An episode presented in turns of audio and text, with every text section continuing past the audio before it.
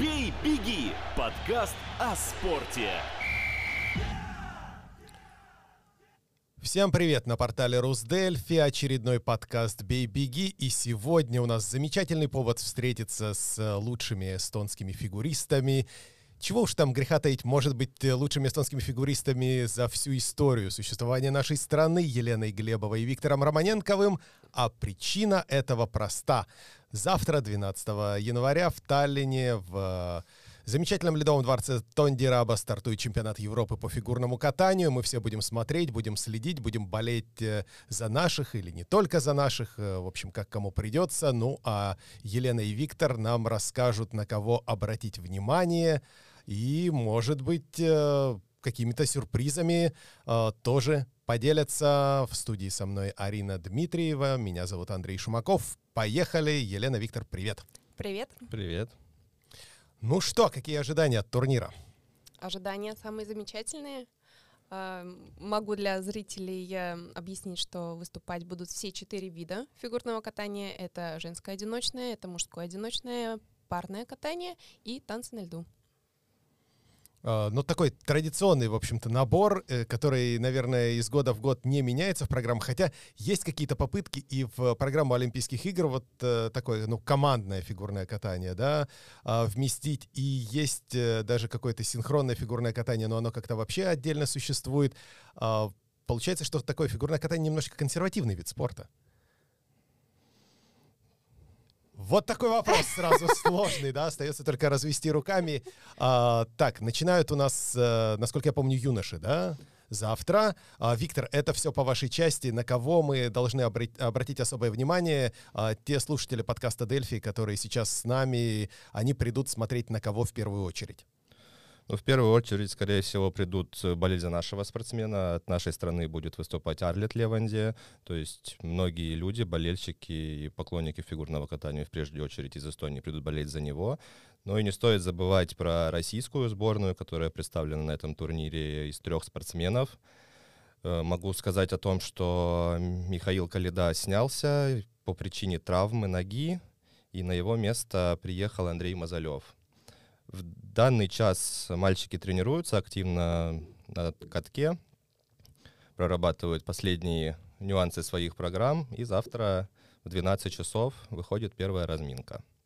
На кого можно еще посмотреть или будет интересно любителям фигурного катания увидеть, это итальянская сборная, которая также представлена тремя спортсменами на этом турнире. Э, французский спортсмен, он, правда, один, но мальчик очень хороший. Кто фаворит? По моему, по моему мнению, конечно же, российская сборная, угу. итальянская, Франция и Грузия. То есть просто раньше чемпионат Европы мужской сводился к тому, приедет ли Фернандес и в какой он форме. Если он приезжает в хорошей форме, то все.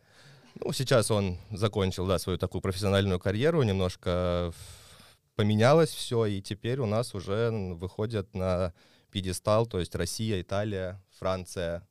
Но все зависит от мальчика, все зависит от кто как соберется, как соберет свои нервы, и просто ждем чистых прокатов. Шансы Арта Леванди? Арлет э, при успешном своем прокате, я считаю, что даже может побороться за десятку. Угу. В принципе, просмотрев весь список спортсменов, ему нужен обязательно чистый прокат. И, в принципе, десятка это очень реально, по моему мнению. А сколько всего участников? Участников сейчас в заявке стоит 34, но все еще может поменяться. Кто-то может не доехать, то есть здесь уже нету спортсмена из Израиля, который тоже снялся. Угу. Неизвестна причина, но, к сожалению, он не приедет. В итальянской сборной тоже свои изменения, то есть у них тоже Матео Рицо не приедет на этот турнир. Ну и, как я ранее сказал, уже Миша Калида тоже не выступит на этом турнире. То есть сколько в конечном итоге будет спортсменов, еще пока непонятно. Жеребьевка у мальчиков только сегодня вечером, и завтра уже будет стартовый состав, и уже будет понятно, сколько в конечном итоге спортсменов выйдет на лед. Ну, а не все спортсмены еще, получается, прилетели в Эстонию? Э, в, так как я сейчас не наблюдаю тренировки, ничего не могу сказать. То есть каких-то спортсменов нет еще сейчас на, на утренних дневных тренировках, то есть они, возможно, выйдут только вечером. То есть пока еще такой информации конкретной у нас нету. Ну и совсем скоро нас ждет женское фигурное катание, в котором э, в полном составе выступит бригада имени Этери Тутберидзе, девушки, которые один за одним крушат мировые рекорды, но в то же время как-то подозрительно быстро сменяются, и мне кажется, что, а, например, та же самая, не знаю, итальянка Каролина Костнер, да, которая каталась очень-очень долгое время, мне кажется, несколько поколений а, воспитанниц Тутберидзе видела на льду. А, Елена, ваша очередь представлять женскую часть э, программы. На кого обратить внимание, за кого поболеть? А, Конечно, поболеть стоит за наших э, двух эстонских спортсменок. Это Эвалота Кибус и Нина Петрикина, чемпионка Эстонии этого года. Э, Но Кибус пропускала чемпионат Эстонии или нет? Э, Кибус выступала, но она заняла второе место после Нины. Э, Кибус выступала с небольшой травмой. Надеюсь, что сейчас ее нога чувствует себя лучше, и Эва Лота сможет показать свой максимум. Но и стоит, конечно, обратить внимание на Нину, так как она проводит очень стабильный сезон. Видно ее развитие, из соревнований к соревнованиям ее баллы увеличиваются, поэтому пожелаем обеим девушкам чистых прокатов. Также, конечно, стоит обратить внимание на команду из России. Это Анна Щербакова, Александра Трусова и Камила Валиева. Камилу Валиевой вообще называют сейчас главным претендентом на золото победы Олимпиады. А, Поэтому обязательно стоит на нее посмотреть. И действительно, все соревнования в этом сезоне она выигрывала. И на чемпионате России показала очень сильное катание. Э, Более того, я бы обратила внимание на спортсменку из Бельгии, Леона Хендриксон. Она также проводит э, очень э, стабильный, хороший сезон. Ох, Была- Татьяна Тарасова в свое время ее очень обижала, заочно, правда, говорила о том, ну как же так, россиянки проигрывают бельгийки, как будто если ты выступаешь под флагом Бельгии, ты не можешь хорошо кататься. Она действительно очень хорошо катается, высоко прыгает, э, отличается очень хорошей техникой и завоевала бронзовую медаль на одном из этапов Гран-при, поэтому действительно заслуживает внимания. А, более того, э, новая спортсменка в этом сезоне представляет Грузию Анастасия Губанова. А, на самом деле это спортсменка из России, она россиянка, но вот э, как раз в этом году поменяла э, гражданство, то есть в прошлом году, и с нового сезона выступает за Грузию. Тоже очень сильная девочка, и я думаю, что она может составить конкуренцию. Но как-то это принято, да, у некоторых стран все-таки. В России, наверное, большая очередь, особенно в женскую команду, и каким-то образом переманивают, э, ну, может быть, и не переманивают, а просто предлагают, да, какие-то лучшие условия девушкам для выступления на крупнейших турнирах. Да, ну, может быть, даже сами девушки ищут э, варианты, как им попасть все-таки на мировую Арену. арену, да, потому что выступая за Россию, нужно быть действительно феноменальным, чтобы попасть в эту команду. А если ты, скажем, очень хороший, но не феноменальный, то ты можешь остаться в очереди запасных на многие годы. Поэтому Ну да, там конкуренция колоссальная, конечно. Девушки ищут, ну и не только девушки, наверное, и мужчины. Вон тому же пример э, грузин э, Морис Квиташвили, который нашел страну за которую он теперь выступает. Вот. Ну, и хотя бы они имеют возможность э, быть на мировой арене и тоже выступать, а не сидеть дома на скамейке запасных. И еще одна девушка, на которую я бы обратила внимание, это представительница Швейцарии Алексия Паганини. Она была как раз на предыдущем чемпионате Европы четвертая, сразу после российской команды. И, пожалуй, наверное, все. Хотя сюрпризы могут быть всегда. А, вот возвращаясь немножечко к тому моменту про смену гражданства, а вам не предлагали никому никогда? Мне нет. Мне тоже нет. Но мне кажется, что у нас в Эстонии намного легче пробиться за счет того, что конкуренция, она... Расскажи это Наталье Забияка. ну, мы как-нибудь с ней встретимся. А, вот. Дело в том, что и там, и там есть плюсы и минусы. То есть, выступая за очень сильную державу, за Россию, однозначно у тебя больше возможностей, у тебя оценки сразу будут выше, потому что Даже с той же программой будут Ну, выше. конечно. А почему так? Ну, потому что... Ну вот так оно есть вот так просто. это, да, в фигурном катании.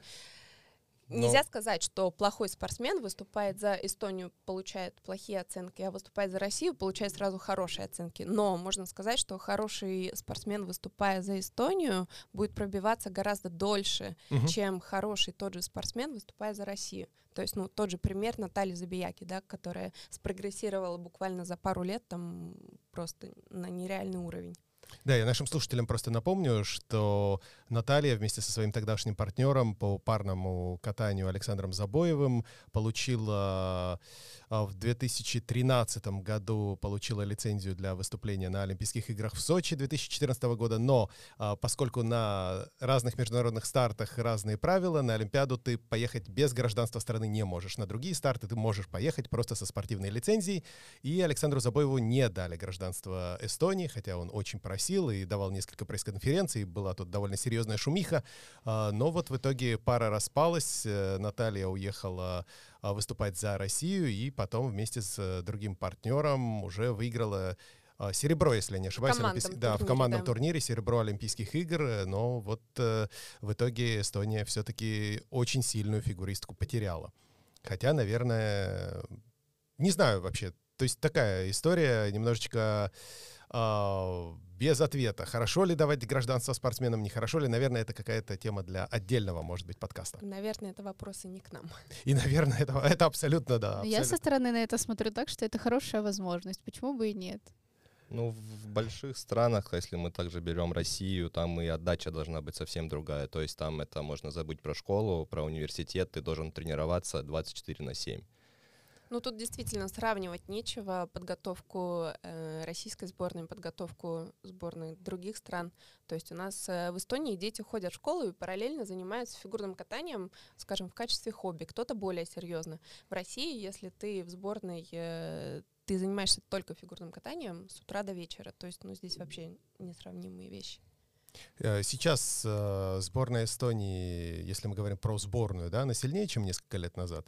Просто вот э, вы с Виктором э, выступали на Олимпиаде в Сочи, и я тогда для одного из э, российских телеканалов в 2014 году как раз ваше выступление комментировал. И вот потом был какой-то, ну, можно сказать, такой провал, да, и на крупнейшие турниры эстонские спортсмены, к сожалению, не попадали. И вот э, сейчас, э, если все наладилось, то почему, на ваш взгляд?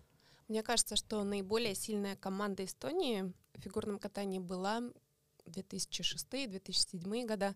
А, Тогда у нас была очень сильная танцевальная пара. Это Грета Грюнберг Кристиан Рант. Также у нас была спортивная пара Мария Сергеева, Илья Глебов. Ваш А, брат Мой брат, да. А, Был одиночник Виктор Романенков. Также я выступала. Были еще девушки-одиночницы. И вот тогда мы действительно завоевывали очень э, такие хорошие места на международных турнирах. Потом был действительно какой-то, наверное, сбой.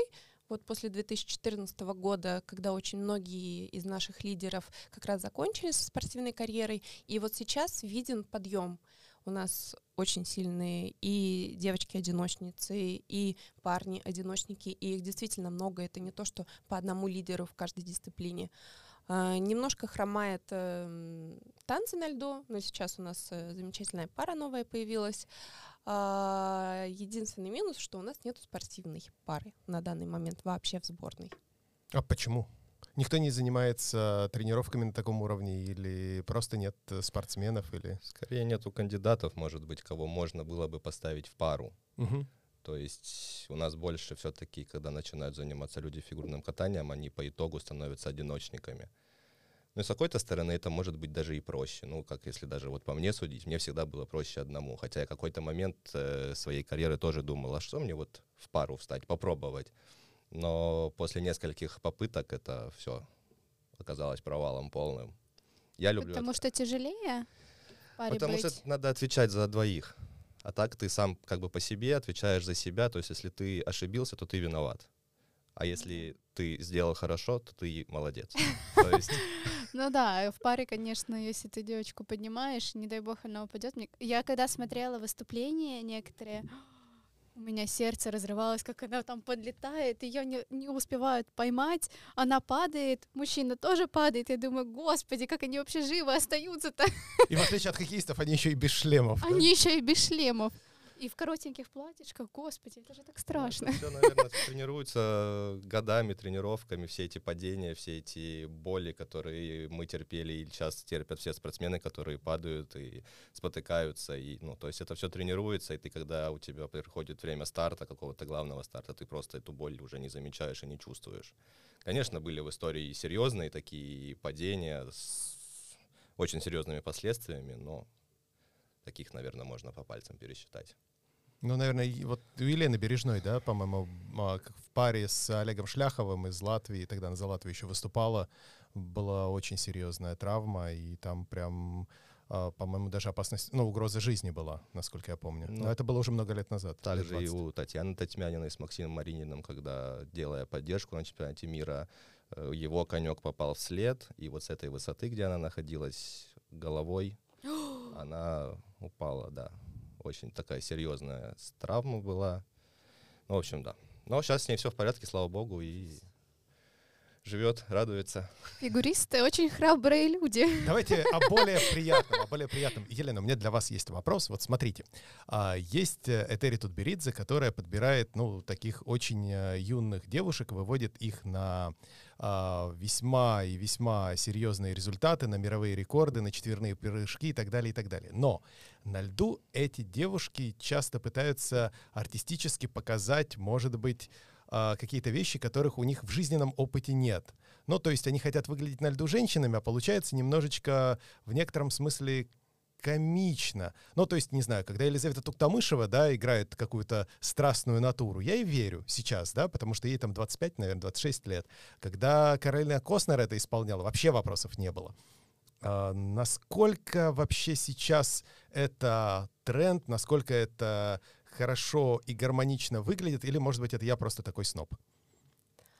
Фигурное катание такой вид спорта, что в наше время девушки обязаны прыгать многооборотные прыжки. То есть без четверного уже вариантов никаких нету занимать э, высокие места. Но в детском возрасте, 15-16, это делать гораздо проще. А, скажем, в 20-25, э, вот Елизавета Туктамышева действительно такой э, очень яркий пример, которая до сих пор катается, борется, выполняет тройной аксель. Но здесь палка двух концов. Действительно, как ты сказал, в 15-16 показывать какую-то страстную любовь э, на льду довольно тяжело. Но зато здорово получаются прыжки, э, техническая оценка очень высокая, а, поэтому судьи не могут э, за артистизм поставить гораздо ниже, чем техника. То есть если у тебя техника в районе 100 баллов, ну не могут они поставить там 50 или 60 э, вторую оценку. Все равно вторая оценка подтягивается ближе к технике. И я бы сказала, что в команде Этери очень здорово работает хореограф э, Дали- Даниил Глихенгаус, который каждой девочке э, подбирает именно подходящий стиль. То есть, мне кажется, очень гармонично в этом сезоне смотрится, например, Александра Трусова. Да, ей подобрали программы, которые подходят ей и по возрасту, и по стилю. Плюс они не мешают ей выполнять все технические элементы. И этот сезон для нее идет действительно довольно-таки успешно. А почему, на ваш взгляд, ее воспитанницы, которые в э, каком-нибудь возрасте пытаются перейти к другому тренеру, ну, ничего особенного у них не получается? Ну, Евгения Медведева, та же самая, обыгрывала всех, казалось бы, а, перешла к э, канадскому тренеру, и все. Ну, знаете, здесь я встану на сторону все-таки тренеров. Я не считаю, что это проблема тренера, то, что спортсменка, перешедшая, не смогла показать свой максимум. Та же Алена Косторная э, перешла к Евгению Плющенко, имела не очень успешный сезон, вернулась к Этери Тутберидзе, она до сих пор имеет не очень успешный сезон. То есть, я думаю, нельзя так сравнивать, что вот у этого тренера плохие результаты, а у этого хорошие, так как э, у тренеров у того же э, Орсера, либо у Евгения Плющенко есть же тоже очень сильные спортсменки. Вот, то есть я не считаю, что это причина в тренерах, когда спортсмены показывают э, ну, более слабые результаты. Ну, а то, что смена поколений такая, ну, слишком быстрая уж. Мы не успели а, привыкнуть э, к Евгении Медведевой, появляется Загитова. Уходит Загитова, приходит Валиева и так далее, и так далее. И они меняются. Вот э, а, если бы на протяжении всех их карьер не каталась Елизавета Туктамышева, я бы за ними, честное слово, не, не успевал. Ну, такой тренд, к сожалению, сейчас в фигурном катании именно по той причине, э, что я говорила ранее, что технические элементы проще выполнять э, в более юном возрасте, Мгм. и поэтому, когда девушки достигают там уже возраста 17-18 лет, им становится тяжелее, а подходят уже более ловкие, более быстрые, более скоростные. Более молодые. Более молодые, более яркие. Молодым дорога. Да, 18 лет уже на пенсию все. 18 лет это уже Это на много. самом деле звучит очень страшно, когда вроде бы небольшая разница 16 лет и 18 лет, но это всего лишь два года. Я не верю, что настолько прям человек может измениться, ну вот физически, что ему прям очень тяжело станет выполнять какие-то элементы. Но девушки в этом возрасте как раз попадают, э, так сказать, в пубертетный ам, период, когда они становятся из девочек в девушки, и действительно бывают случаи, когда там за пару лет идет большой набор веса, либо слишком э, большой э, рост появляется, вот, и за эти пару лет действительно тело очень сильно меняется, вот, из-за этого становится сложнее прыгать. Виктор, в мужском катании таких проблем нет. Да вот я сейчас начал думать, что я думаю, там тоже это самое присутствует, потому что э, любой фактор влияет. То есть тут, может быть, даже я не беру какие-то 16, 18, 20 лет, но вспоминая опять же себя, любые 100, 300, 500 грамм в наборе веса влияли очень сильно. То есть вот вроде граммы это вроде ничто, но оно влияет конкретно на твое катание, на твои прыжки, ну, в основном. То есть какие-то мальчики справляются как-то легче с этим, у которых ну, как нормальный обмен веществ, да, у него вес держится, и то есть не знаю, вот здесь сложно сказать, но я думаю, что у мужчин, может быть, нет таких проблем, как у, у женщин, но они все равно присутствуют. Что вот приходит с возрастом, с весом, с ростом и так далее тому подобное. Ну а то, что, например, там тот же самый Евгений Плющенко довольно долго катался, да, до такого, а, в общем-то, без всяких кавычек ветеранского возраста, это просто фигурное катание было другое? Другое было. Абсолютно другое, я думаю, в то время, когда катался он, даже вот если возьмем 2002 год, Алексей Ягудин, это все было там по-другому, скажем так, потому что там был акцент, ставился на чистые прокаты и на прыжки в основном, то есть там не было, как сейчас у нас, э, усложненные вращения, усложненные дорожки шагов, какие-то комбинации между элементами, то есть там было просто, надо было выйти и сделать свои четверные. И, конечно, количество четверных, оно было намного меньше, чем в данной ситуации даже девочки прыгают, скажем так. То есть раньше было, да, два четверных хватало, чтобы выиграть Олимпийские игры, чемпионат мира, чемпионат Европы. Сейчас надо себе ставить задачу спортсменам уже прыгать 4, 5, 6 четверных. Тогда уже есть у тебя возможность побороться за медали. Но И- это уже какой-то, какая-то легкая атлетика, нет? Ну вот да, больше. Ну вот сейчас вот, наверное, за последние Гимнастика годы фигурное катание вот так сдвинулось с этими четверными, наверное, толчком стали как раз-таки вот эти российские девочки. Вот когда пошло количество четверных, все больше и больше и больше оно стало становиться. То есть если мы возьмем э, вообще мировое фигурное катание, вот сейчас буквально на днях смотрел чемпионат Америки, то есть Нейтан Чен, пять четверных у него в программе, но я думаю, что на Олимпиаде он пойдет на все шесть. Но он, по-моему, пытается сделать даже больше за программу. У него есть такие э, какие-то... а, были выступления, где он там, по-моему, 8 четверных выпрыгивал. Не все, э, не все допрыгивал, что называется, но попыток было больше даже.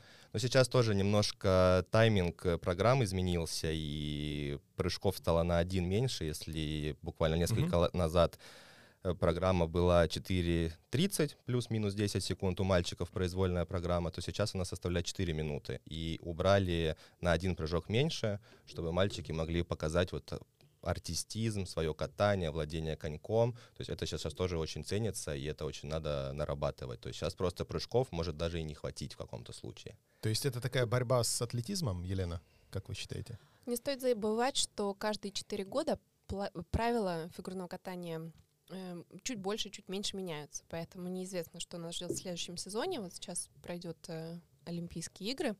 Вот, возможно, будут какие-то ограничения. Ам, Сейчас сложно сказать. Окей. А, Каждый раз с нового листа. Ну, не совсем. Они, конечно, базовые правила остаются, Мгм. но вот, как сказал Виктор, э, укоротили программу у мужчин на 30 секунд. Там в какой-то год э, на один прыжок меньше сделали. То есть плюс-минус какие-то вот такие изменения есть, вот, но базовые правила, конечно же, не совсем с чистого листа, они остаются. Новая тема. А, Когда я смотрел э, протокол мужских соревнований, увидел с э, некоторым удивлением Арлета Леванди, ожидал там увидеть Александра Селевко. А Каким образом завоевываются а, квоты на Олимпийские игры? Они личные или все-таки от страны сейчас? А, И кто в случае успешного выступления Леванди на чемпионате Европы будет представлять Эстонию на Олимпиаде? Ну, честно, таких подробной информации у меня сейчас нету. Но насколько я знаю, то пока олимпийское место остается все-таки за Александром, Мгм. а Арлет, выступая на чемпионате Европы, просто по предыдущим соревнованиям этого года он набрал большую сумму очков э, ну, по своим вот местам, которые Мгм. он занимал. То есть у него там на какую-то некую сумму очков было больше. И поэтому дали возможность ему проявить себя на чемпионате Европы. Если я не ошибаюсь, то э, квоты на Олимпиаду не личные, они на страну, но чтобы Эви Лотти и Александру э, выступить на Олимпиаде, необходимо было быть хотя бы э, по рейтингу номер два в нашей стране. Мгм. То есть э, Александр уступил Арлету, но он остался в лучшей двойке, Мгм. он едет на Олимпиаду. Э, Эва Лотта с Ниной были практически на одном уровне, но Нина немножко лучше себя проявила. Точно так же Эва Лотта осталась в лучшей двойке эстонских спортсменов, фигуристов. Вот, поэтому они оба, скорее всего, и поедут на Олимпиаду. Мгм. А, ну вот получается, что чемпионат Европы проводится в январе, Олимпийские игры тоже совсем скоро. А насколько реально себя выводить на пик формы два раза, ну, за такой, в общем-то, довольно короткий период? Вполне реально, я не вижу никакой Я проблемы. тоже не вижу никакой проблемы. Это, скорее всего, чемпионат Европы идет как некая тренировка перед Олимпийскими играми. Мгм. То есть э, даже для тех спортсменов, кто, может быть, еще и не отобрался в по своим странам. Ну, им надо, скорее всего, подзадуматься. Уже время поджимает. турнир. То есть завтра уже надо выступать, выходить на лед. И, может быть, что мы забыли упомянуть, Так, э, как у девочек и у мальчиков, да, если на соревнованиях будет участвовать, то есть 30, 35, там 28, без разницы сколько человек, то в произвольную попадают только 24. Как это, в принципе, всегда и было. То есть у мальчиков еще надо попасть в произвольную. То есть тут А сколько, кстати, девчонок э, всего поставлено у нас в заявку? Ну, там же тоже кто-то может сняться, кто-то Ну, не, может просто чтоб замениться и понимать, На данный момент 37 участниц. Ну, плюс-минус одинаково. ну, это все поменяется еще к стартовому полностью, к жеребьевке. Кто-то доедет, кто-то не доедет. Говоря о форме, я еще так прокомментирую, что все-таки профессиональные спортсмены пробуют держать свою форму на, приж- на протяжении всего сезона. Ага. То есть соревнования начинаются в сентябре, в октябре и до марта. И не бывает так, что в сентябре они полностью там развалены, а вот к марту они вот как звезды выступают, занимают первые места. То есть все-таки межсезонье это э, лето, и после этого ты уже должен подойти в такой форме, чтобы быть конкурентоспособным. Поэтому есть спортсмены, которые выступают в течение всего сезона довольно-таки стабильно, довольно-таки чисто. Мне вот какой вопрос относительно Леванди пришел в голову. А получается же, что он тренируется у мамы. А, вот, Виктор, вам ли не знать, э, как это легче или тяжелее? Насколько мама может быть э, тренером, который требует 100% или, наоборот, 150%, э, или вообще еще суровее, чем э, любая Этери Тутберидзе? Ну, такой вопрос щепетильный очень. То есть когда-то в детстве, когда я только начинал, всегда это было мама-мама. То есть когда-то ты головой не понимал, что это тренер, но когда я стал взрослее, то есть э, Мгм. было оно вот это различие. То есть дома ты мама, на тренировке ты тренер. То есть если ты требуешь, да, я мог крутить носом. То есть есть какие-то такие, что ты все равно где-то в, се- в себе чувствуешь, что она же все-таки твоя мама, как мама на тебя может кричать. Но когда ты начинаешь это как-то анализировать, и вот раздумывать над этими вещами, ты приходишь к тому, что все-таки это надо, это правильно, и то есть, ну, но тут сложно сказать, какие у них отношения, то есть я, ну, не могу сказать, какие у Арлета с Анной отношения сейчас, в данный момент, и вот вообще на протяжении всего этого времени. Будет видно. Это даже, скорее всего, будет видно на старте, когда он будет выходить, когда какие-то напутствующие слова, и по взгляду, в принципе, можно сразу понять все Мгм. эти моменты. А я вообще правильно понимаю, что, а, ну, Анна Леванди — это не такой там тренер-диктатор, каких мы иногда привыкли видеть, э, скажем, с российской стороны. Ну, та же Татьяна Тарасова была довольно суровой женщиной, пока тренировала. Да и Этери Тутберидзе, мне кажется, э, ну, не самая такая м, за бортиком, скажем, демократичная дама. Видите, мы не все знаем. Я не думаю, что сейчас есть какие-то тренера-диктаторы. Они просто хотят, чтобы их спортсмены были лучше. а какие-то, может быть, там неправильные фразы или какие-то слова, они вылетают просто из-за того, что ты сам не делаешь того, что тебя просят. Мгм. То есть нету диктаторов. Не Анна, да я должен... да, Это, это Тутберидзе, она не диктатор. Да, были какие-то видео, она сама давала различные интервью, что там она может прикрикнуть, да, там, не буду по-другому выражаться. Да-да-да. То есть, но это, скорее всего, просто от того, что ты тренер хочет, чтобы твой спортсмен стал лучше, чтобы он шел вперед, чтобы он не стоял, потому что если тренер будет таким мягким, постоянно все позволять, то и спортсмена не вырастет ничего. Елена, согласны? Я могу вспомнить из опыта с Анной. Я же у нее тренировалась э, 10 лет. А, Поскольку я была у нее самая старшая э, в группе, всегда была лидером группы, то она мне давала очень много свободы.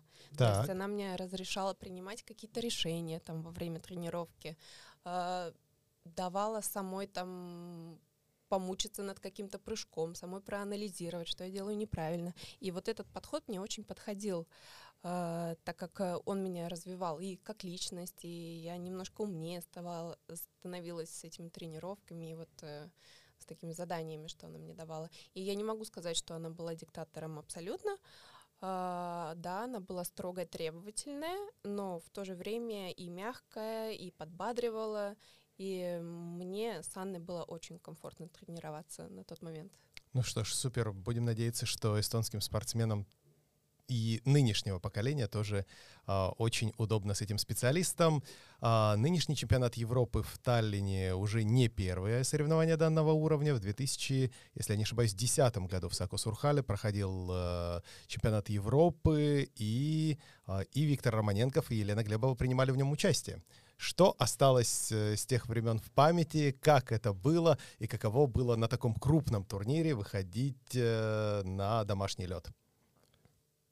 Ну, для меня это был первый взрослый турнир вообще в карьере, то есть вот первый, с чего я начал во взрослом фигурном катании, то есть это был чемпионат Европы.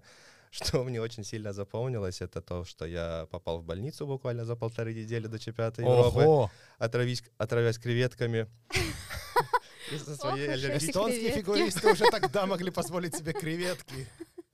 То есть это такое, да, осталось в памяти, что это случилось прям буквально вот за неделю, за полторы до чемпионата Европы, но вообще воспоминания очень хорошие. Я тогда в первый раз вот увидел Женю Плющенко, было классно даже находиться с ним в раздевалке, какие-то даже словами мы с ним обмолвились, то есть я был такой маленький, ну, хорошенький, наверное.